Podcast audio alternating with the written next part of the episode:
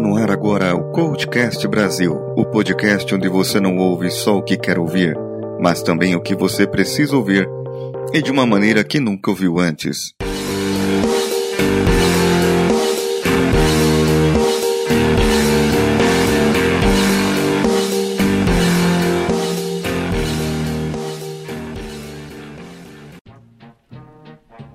Ainda falando sobre equipes, uma coisa é você ter o seu trabalho e ter uma equipe de trabalho e fazer o trabalho em equipes, mas uma outra é montar um time. Como fazer? O que buscar? O que comem os times? O que fazem os times à noite? Você verá aqui no Coachcast agora. Não falo só do trabalho em equipe, mas muitas vezes um time que dá a ideia de mais foco, uma união maior, metas mais agressivas, competitividade e sim, entrar para vencer. Se todos na equipe forem competitivos, é legal ou não? Eu tenho minhas dúvidas, porque um ser competitivo geralmente se frustra com um resultado ruim.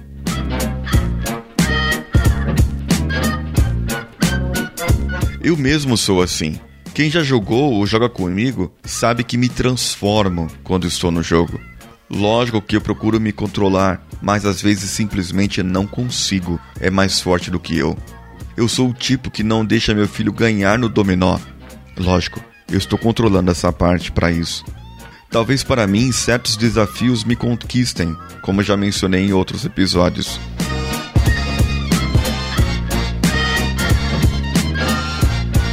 E é de desafio que venho falar aqui de novo.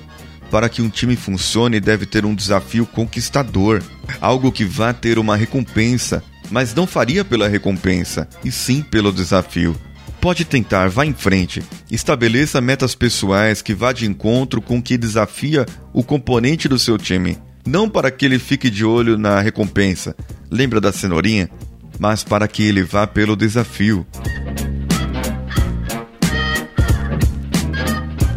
Vou fazer um comparativo com algo que muita gente conhece: um time de futebol. Lá nós temos várias posições, certo? Um que defende a meta do adversário, outros na linha fazem também a defesa para que a bola não chegue no gol, outros no meio de campo interligando a defesa com o ataque e o ataque que deveria fazer o gol. Se você olhar bem, verá que todos têm a sua importância no time. Ou seja, eu tenho um objetivo claro, definido, e nós vamos trabalhar nela fazer gol para vencer. Então, dentro do campo, eu tenho um líder, alguém que será o capitão do time, e ele pode vir a fazer o time perder, mas veremos mais para frente. Olhe bem, o ataque, seu objetivo é fazer o gol, mas todos no time são treinados para isso. Até zagueiros podem, em determinados casos, fazer gol. E dependendo do desespero do time, até o goleiro sai pro gol. E é aí, no desespero, que vem a derrota pois o time poderá enfrentar um adversário mais frio, melhor preparado e tão competitivo quanto. E no erro, o adversário vem e faz o gol. Quantos já não viram isso acontecer? A máxima do futebol: quem não faz, toma. Então, resumindo o futebol, atacante, na maioria das vezes, é o cara que deveria fazer o gol. O meio-campo está ali para poder tentar roubar a bola e passar para o ataque, rumo ao gol adversário. E a defesa está lá, em caso de algo sair errado na frente, para que eles possam bloquear o adversário e pronto. Fácil, né?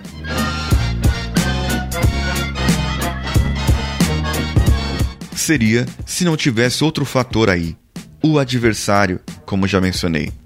Então, se você joga para ganhar, ele também joga e muitas vezes não perdoa o seu erro. E por que você deveria fazer o mesmo? Bom, não viemos para falar de concorrência, né? Então voltemos ao time. Como fazer com que ele vença? Uma das coisas é o entrosamento. Quanto mais tempo juntos, mais as pessoas se conhecem e mais elas se habituam ao jeito de ser do outro e sabem o que é, cada um é bom. Ontem eu comentei sobre o líder saber a força e a fraqueza de cada um. Aqui eu estou falando do time, ele saber e conhecer cada um deles. Porque aí ele vai poder pedir ajuda a quem puder ajudar. No futebol, isso é o toque de bola. Quanto mais entrosado é o time, mais eles tocam a bola e erram menos passe. Se um jogador vê que o outro está cansado ou que está errando na marcação, ele vai começar a cobrir até que venha a troca determinada pelo técnico. Mas um jogo tem 90 minutos, com 15 minutos de pausa entre os dois tempos e 45, ou seja, tem tempo para executar aquela tarefa de vencer o jogo. E a meta maior é o campeonato. Então eu tenho um tempo para executar a tarefa, o que na empresa pode ser englobado como um dia de trabalho, e medindo aquele dia o que foi produzido ali e quanto falta para chegar ao final. Assim poderemos saber o que de cada um foi cumprido e no montante geral, o quanto faltaria para a meta do time em si.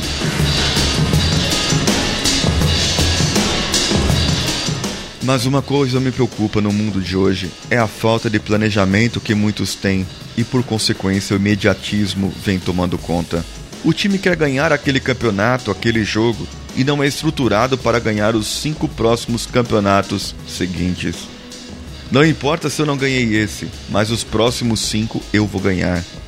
O que ocorre é que, por conta do imediatismo enraizado no âmago das pessoas, jogadores ou outro tipo de profissional, advindo sei lá de onde, eles querem ganhar porque querem projeção e subir de cargo, trocar de empresa, ou no caso do jogador de futebol, ir para um grande clube, geralmente europeu e de nome respeitado.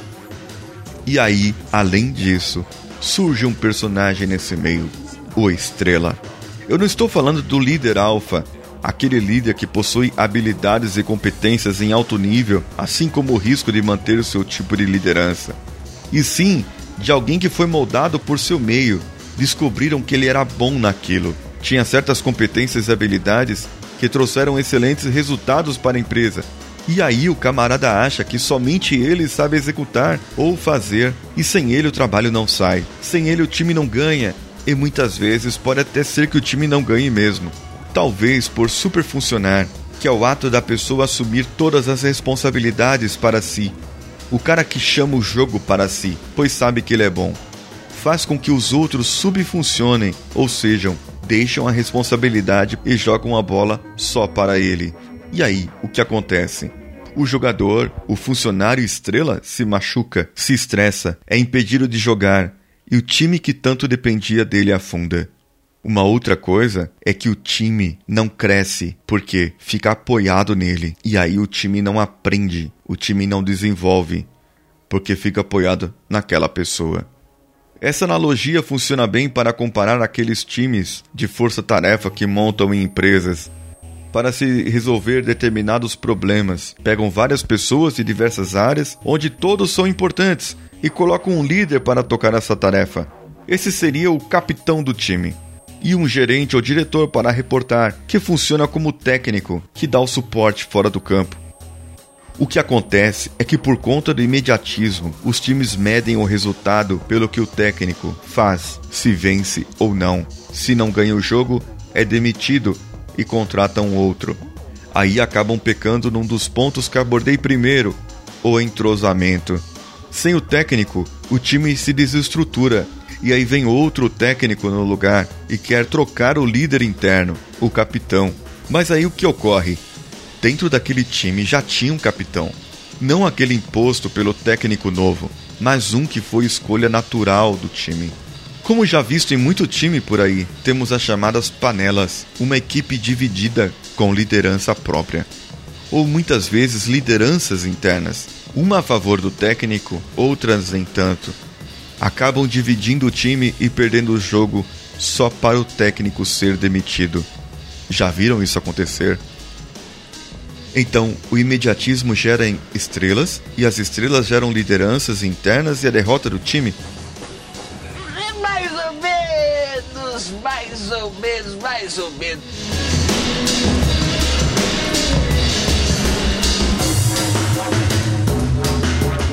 Nas empresas, o imediatismo também atrapalha, pois uma pessoa quer mostrar resultado no agora e não avalia as consequências no global.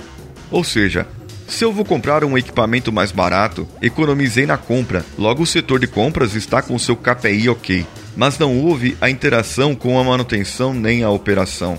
E quando chega esse equipamento, ele é tão caro do ponto de vista de manutenção e operação que ele ferra os índices da produção e o da própria manutenção. Mas tudo bem, o índice de compras é o meu e não importa os outros, certo? Não. E isso é só um exemplo. Teria aqui vários envolvendo interdepartamentos.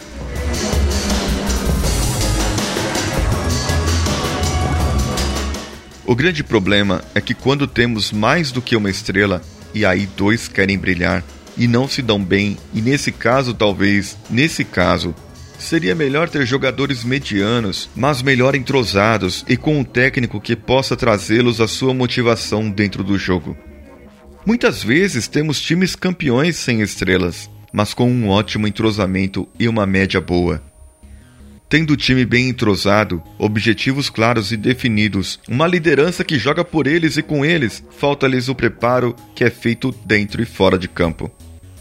Uma frase bem conhecida de Brian Tracy, conhecido dos coaches de plantão, é que durante o preparo, 80% depende da técnica e 20% depende do psicológico. Já durante a execução, 20% depende da técnica e 80% depende do psicológico. E o excesso de jogo pode levar a estresse e a erros humanos, o que em uma produção quase sempre resulta em acidentes. Mas isso será tópico de outro podcast. Onde preparar esse psicológico? Como não elevar o nível de estresse do seu time e fazê-los trabalhar ao máximo desempenho? Eu conheço uma saída. Esse podcast trata-se disso. Chama-se coaching. Assim você prepara a sua equipe e deixa claro o que quer de cada um. Melhora o seu entrosamento, prepara o seu técnico, o seu capitão. Deixa eles, cada um em sua posição, e eles prepararão a melhor estratégia para que a sua empresa vença a concorrência. E o mais importante ainda, cresça em tempos de crise e num cenário mais pessimista, saia viva depois que a crise acabar.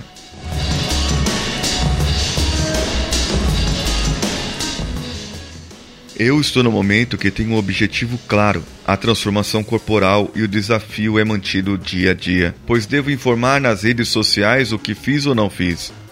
E esse podcast é uma das formas que achei para divulgar tanto meu conhecimento quanto o que eu estou fazendo de exercícios. Meu time em casa tem tido paciência comigo e cada um está jogando em sua posição, me dando força, gás necessário para eu continuar os meus projetos. E você? Em qual momento da sua vida você está? Faz parte de um time, de uma equipe vencedora ou ela tem tudo para perder? Está na crise e quer sair dela? Me envie o seu comentário, que eu lerei oportunamente. Mande esse comentário, feedback, mancada que eu dei, ou apenas a sua opinião do que eu posso mudar para o e-mail contato@coachcast.com.br. Ou mantenha contato através das redes sociais twitter.com barra facebook.com e o instagram.com barra. Esse foi o Coachcast Vida do Coach com Paulinho Siqueira. A edição de áudio é de José Augusto.